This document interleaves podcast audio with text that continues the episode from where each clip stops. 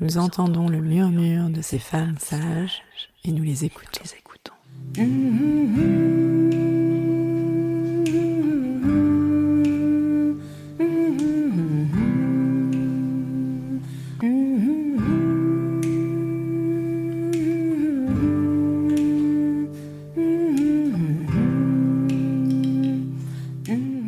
En juin 2022, la Cour suprême des États-Unis redonne aux États fédérés le droit de légiférer en matière d'avortement.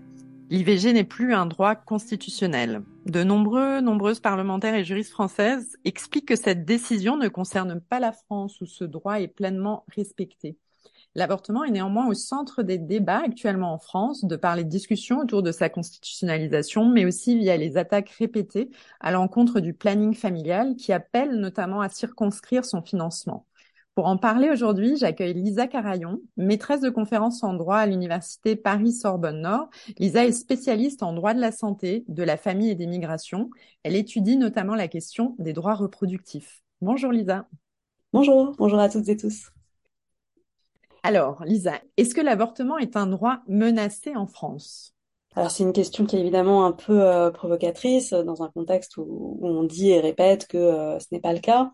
Ce n'est pas le cas au sens où, pour l'instant, il n'y a aucune force politique euh, vraiment présente et représentée au Parlement qui propose de euh, limiter euh, l'accès des personnes à l'avortement. Mais l'avortement, ce n'est pas seulement le cadre légal de, l'avortement, c'est aussi toutes les structures, tous les financements, etc., qui permettent aux personnes, aux femmes en particulier, d'avoir accès librement, facilement, anonymement si elles le souhaitent, à l'avortement. Et c'est là que se joue aujourd'hui le combat politique en France aussi. Je ne sais pas quand est-ce que vous écoutez euh, ce podcast, mais au moment où nous l'enregistrons, euh, il y a quelques semaines, euh, des intellectuels ont signé massivement une, une tribune publiée dans un grand hebdomadaire euh, de droite qui euh, attaque frontalement euh, le planning familial parce qu'il conteste la façon dont le planning familial parle des personnes trans, notamment dans son activité de d'éducation à la santé et à la sexualité dans les établissements scolaires. Et dans cette tribune, les personnes appelaient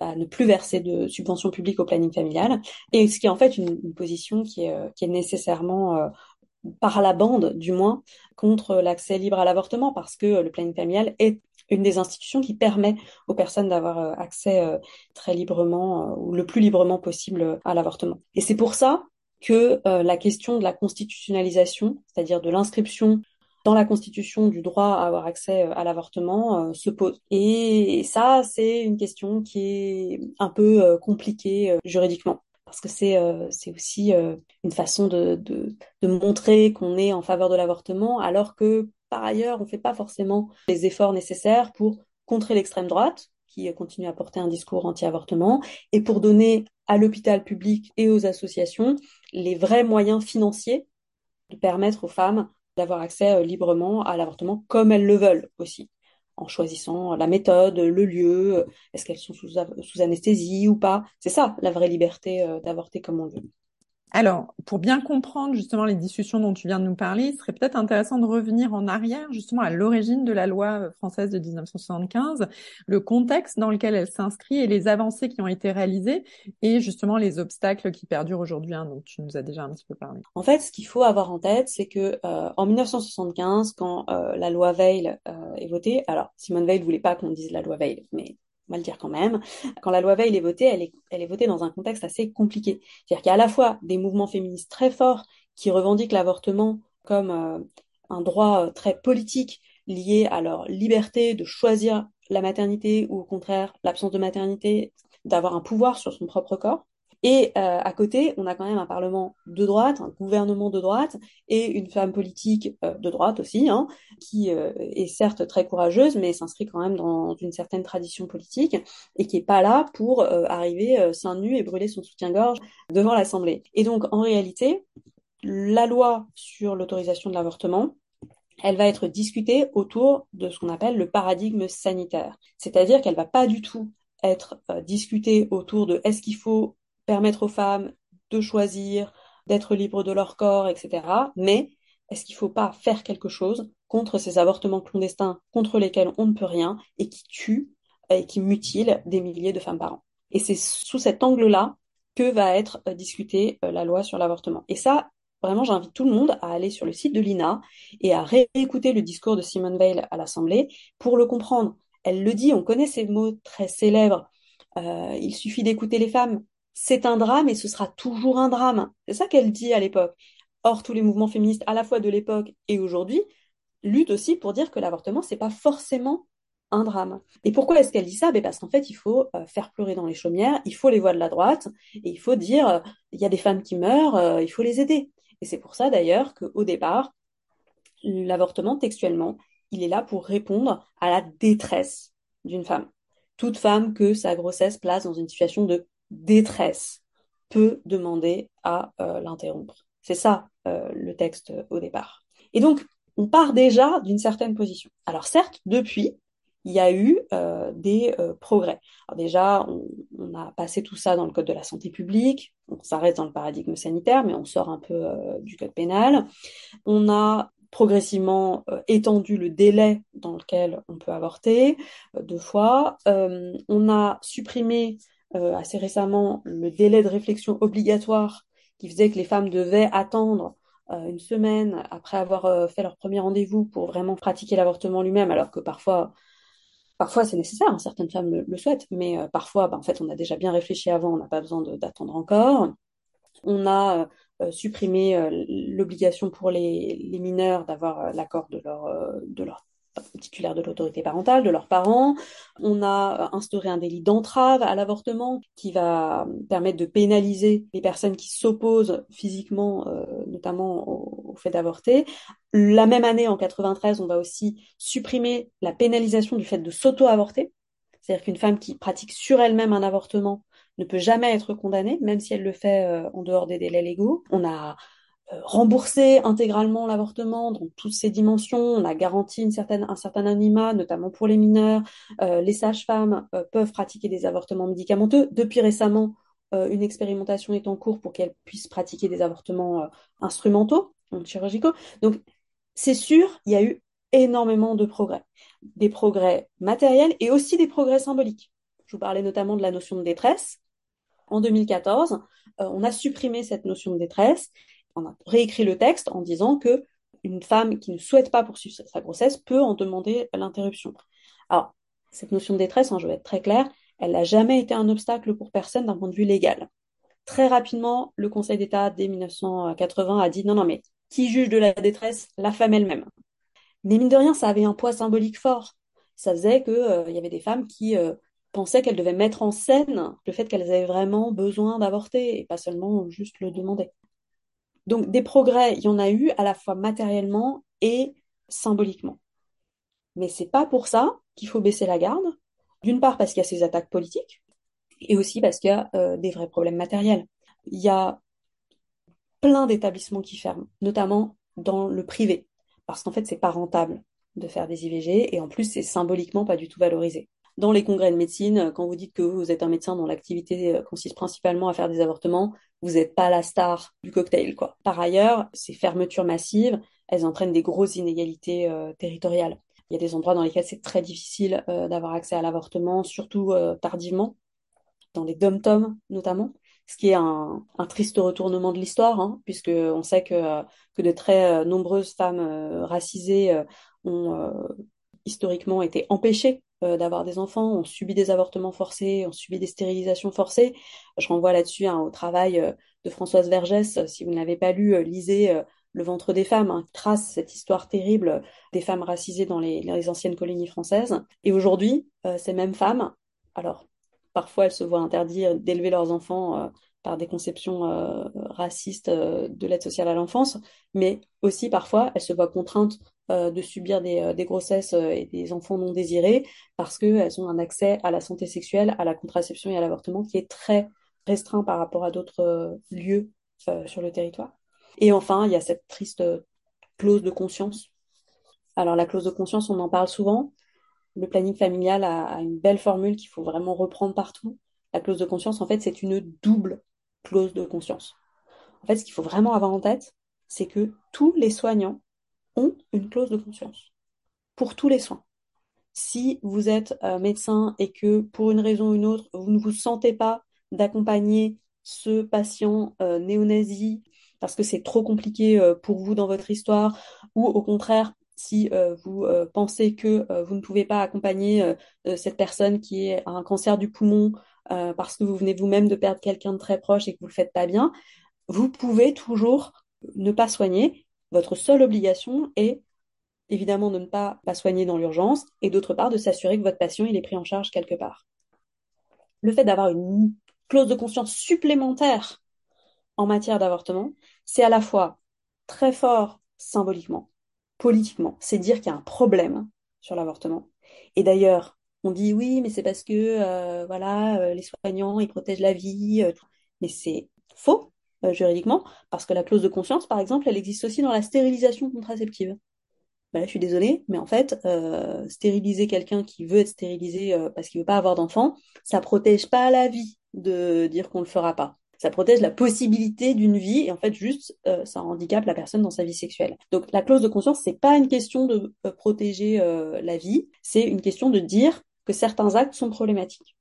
Et par ailleurs, ça a quand même des effets concrets qui sont que cette clause de conscience, par exemple, elle s'applique tellement à tout le personnel, y compris aides-soignants, infirmiers, etc., que quand même potentiellement ça peut faire que euh, certains services peuvent à tout moment avoir quelqu'un qui dit bah non moi ça en fait je vais pas je veux pas être affecté là etc et dans un contexte de destruction du service public euh, hospitalier bah n'empêche que ça a euh, une influence Merci beaucoup pour ce retour historique nécessaire. Peut-être pour poursuivre, tu expliques justement euh, qu'en matière de, on en discutait aussi, euh, tu expliques qu'en matière de droit reproductif, le droit maintient le refus de la procréation dans le champ de l'anormalité. Alors, est-ce que tu parles même de représentation négative euh, des droits reproductifs? Est-ce que tu pourrais un peu nous expliquer ce que tu entends par là? Oui, alors j'en ai déjà dit un petit mot en fait en revenant en arrière. Hein, euh, la clause de conscience, c'est ça, hein, c'est dire qu'il y a, des champs qui sont légitimes et d'autres qui qui le sont pas. Euh, la détresse, c'était ça euh, aussi. Mais peut-être que je pourrais revenir sur cette histoire de de droit et liberté. Le fait que qu'on dise que que l'avortement est une liberté et pas un droit, qu'est-ce que ça change? Ça change que, par exemple, si vous souhaitez avoir accès à l'avortement et que le médecin ou euh, la sage-femme euh, fait mal son geste, commet une faute, et que vous ne pouvez pas avorter, et que finalement vous avez cet enfant que vous n'avez pas euh, voulu. Eh bien, comme l'avortement n'est pas un droit, et que cette faute n'a pas atteint un droit que vous aviez, en réalité, il n'y a pas forcément de réparation du préjudice que vous subissez d'avoir eu un enfant non désiré. Il y a cette position qui est que avoir un enfant normal, guillemets, au sens qu'il ne serait pas porteur d'une pathologie, juste qu'il naîtrait, ça n'est pas un préjudice.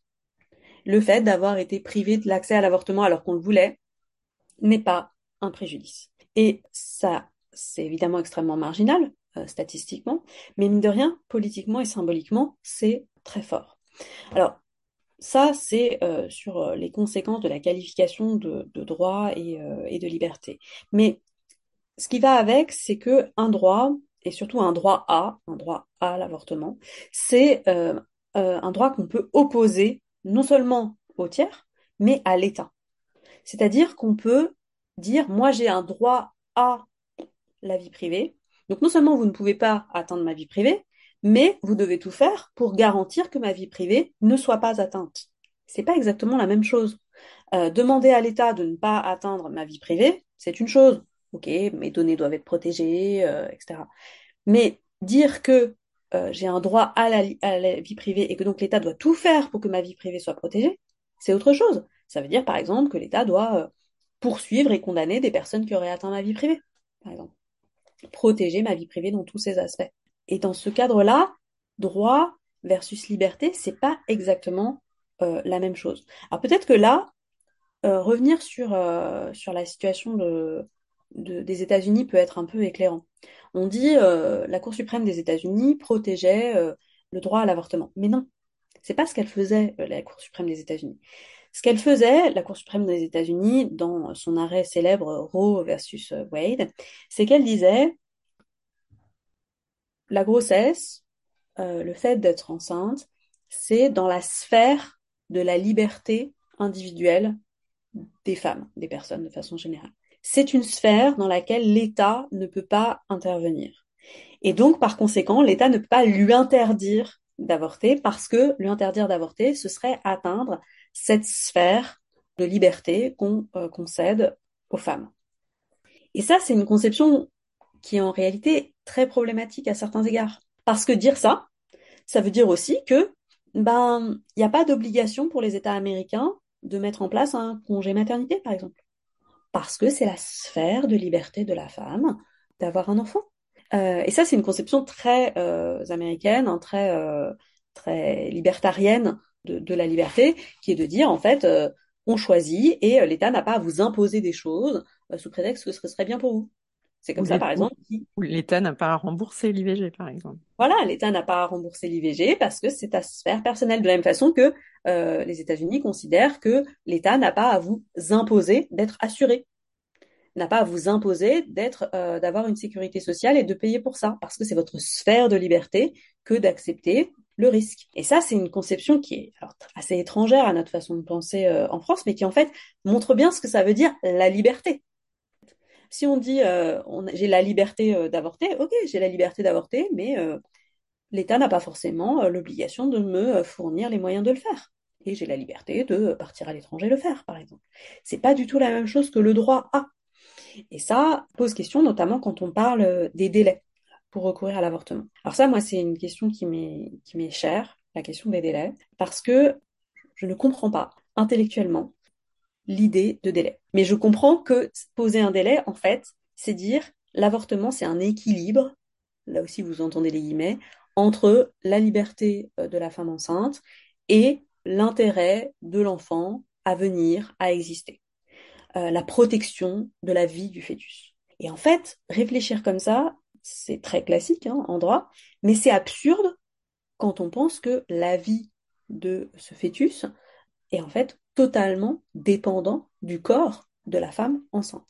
Et là-dessus, vraiment, j'encourage toutes les personnes qui nous écoutent à lire euh, le texte de Judith Jarvis Thompson pour une défense de l'avortement, qui est un texte qui est euh, en anglais américain euh, initialement, mais qui est dont la traduction est, est, disponible sur Internet, qui est une philosophe morale, qui a toute une réflexion qui est très inspiré de, la pensée américaine, le corps m'appartient, euh, le corps est ma propriété privée, qui ne nous parle pas forcément, mais qui a une parabole qui est merveilleuse et qu'il faut vraiment avoir en tête, qui est la parabole du violoniste.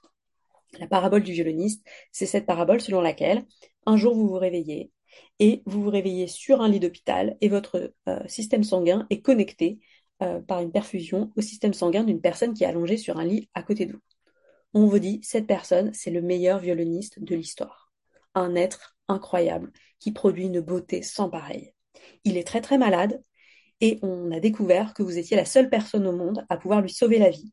Ce que vous devez faire, c'est rester connecté à cette personne pendant neuf mois et il vivra et il continuera à dispenser la beauté sur le monde. Et vous, vous aurez participé à ça. N'est-ce pas merveilleux?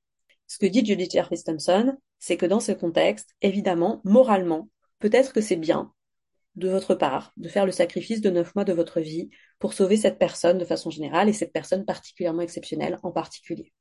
Et à vrai dire, l'obligation morale euh, le devoir moral augmentent même au fur et à mesure que la durée est faible. Si vous faut rester que dix minutes pour sauver cette personne, bah peut-être que moralement, c'est bien de le faire. Mais est-ce que juridiquement, on peut vous l'imposer? Est-ce qu'on peut vous ligoter au lit auprès de cette personne sous prétexte que votre sacrifice est indispensable à sa vie. Mais non.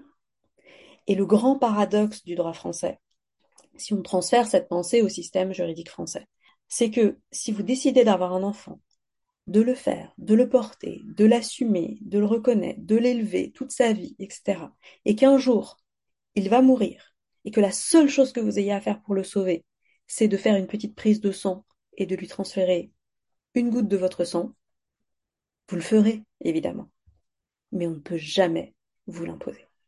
On ne pourra pas vous l'imposer parce qu'il y a un principe fondamental en droit français qui est le principe d'intégrité corporelle qui fait que sans votre consentement, on ne peut pas toucher à votre corps. Et donc si vous décidez de laisser mourir cet enfant dont vous avez assumé la responsabilité, pourtant, juridiquement, eh bien c'est votre liberté et votre droit. Et on ne pourra pas euh, sauver cet enfant à cause de vous. En revanche, si cet enfant, vous ne l'avez pas voulu, mais il est dans votre utérus, alors on peut vous imposer pendant neuf mois de subir tout ce que la grossesse signifie et tout ce que l'accouchement signifie pour sauver sa vie. Mais c'est absurde, en fait. C'est absurde. Et si on voit comme ça la grossesse comme une atteinte à votre intégrité corporelle, ben on comprend que sans votre consentement, cette atteinte ne peut pas continuer. Et cette atteinte doit cesser si vous décidez de la faire cesser. Et ça, ça veut dire pas de délai dans le recours à l'avortement. Alors on se dit, oh, mais du coup, elles vont, elles vont avorter à huit mois, vous vous rendez compte? Mais est-ce qu'on se rend compte de ce que vit une femme qui décide d'avorter à huit mois? De pourquoi elle le demande? Si elle le demande, c'est que c'est insupportable pour elle. Et si c'est insupportable pour elle, de quel droit on le lui impose? C'est ça, on a du mal à l'imaginer, mais, mais ça existe dans certains pays, c'est ça. Ça existe dans un pays, à ma connaissance, c'est le Québec. Le Québec n'a pas de limite légale à l'accès à l'avortement dans son système juridique. Alors, pour être parfaitement honnête, c'est pas une décision qui a été prise euh, très franchement politiquement. Pour des questions procédurales, la loi qui posait euh, des limites à l'avortement a été euh, abrogée, mais vraiment pour des questions euh, constitutionnelles qui n'ont rien à voir avec le fait que ce soit un problème pour les femmes. Et le Québec a décidé de ne pas refaire de loi.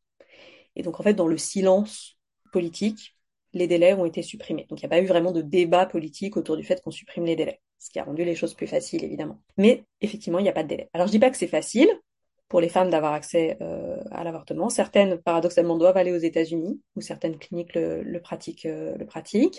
Euh, il y a très très peu de cas là-dessus. Je renvoie aux travaux de la sociologue Marie Mathieu, qui a travaillé sur, sur ces situations. Mais les femmes qui le font sont extrêmement peu nombreuses. Mais celles qui le font, pourquoi leur interdire?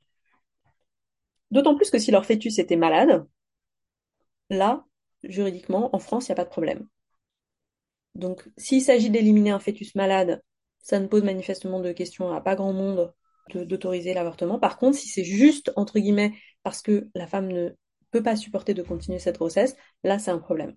Ça pose quand même des questions. Donc, dans le cadre d'une interruption médicale de, grossesse, c'est ça? Bien sûr, alors les interruptions médicales de grossesse, euh, elles sont pas à la liberté totale euh, des femmes, puisqu'il faut que, euh, que ces interruptions soient autorisées par un collège de, de médecins. Mais si elles sont autorisées, la femme euh, peut, avorter jusqu'au dernier jour de sa grossesse. Merci beaucoup. Peut-être pour euh, pour conclure, euh, qu'est-ce que qu'est-ce que tu aurais envie de, de nous dire justement parce que tu parlais de penser les droits reproductifs comme un comme un tout, puisqu'en fait quand on parle d'IVG, on parle pas que d'IVG.